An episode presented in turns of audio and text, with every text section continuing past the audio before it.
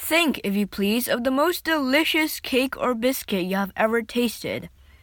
Well, let me tell you, they'd have been downright ashamed to serve that in Chouxville. Unless a grown man's eyes filled with tears of pleasure as he bit into a Chouxville pastry, it was deemed a failure and never made again.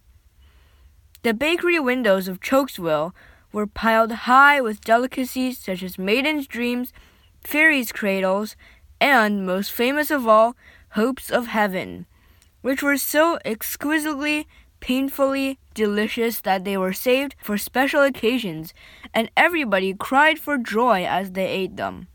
King Porfirio of neighboring Pluritania had already sent King Fred a letter offering him the choice of any of his daughter's hands in marriage in exchange for a lifetime supply of hopes of heaven.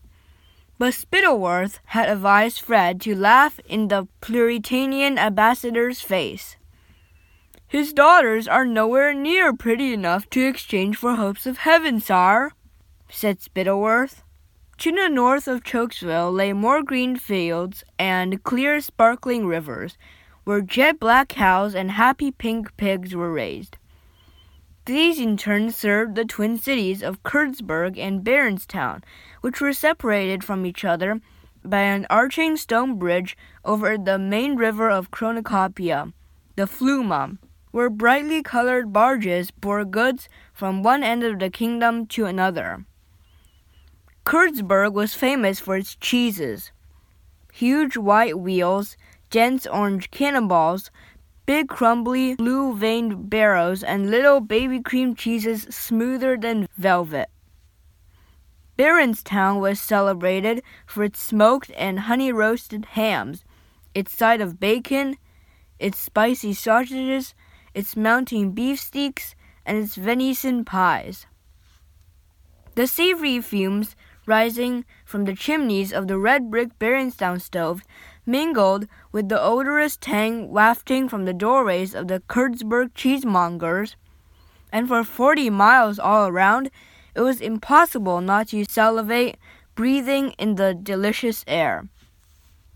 A few hours north of Kurdsburg and Baronstown, you came across acres of vineyards bearing grapes as large as eggs each of them ripe and sweet and juicy. Journey onwards for the rest of the day, and you've reached the granite city of Jeroboam, famous for its wines. They said of the Jeroboam air that you can get tipsy simply walking its streets. The best vintages changed hands for thousands upon thousands of gold coins. And the Jeroboam wine merchants were some of the richest men in the kingdom. But a little north of Jeroboam, a strange thing happened. It was as though the magically rich land of Cornucopia had exhausted itself by producing the best grass, the best fruit, and the best wheat in the world. Right at the northern tip came the place known as the marshlands, and the only things that grew there were some tasteless, rubbery mushrooms and thin, dry grass, only good enough to feed a few mangy sheep. The marshlanders who tended the sheep didn't have the sleek, well rounded, well dressed appearance of the citizens of Jeroboam, Baronstown, Kurdsburg, or Chouxville. They were gaunt and ragged. Their poor nourished sheep never fetched very good prices, neither in cornucopia or abroad. So, so very few marshlanders ever got to taste the delights of cornucopian wine, cheese, beef, or pastries. The most common dish in the marshlands was the greasy mutton broth, made of those sheep who were too old to sell.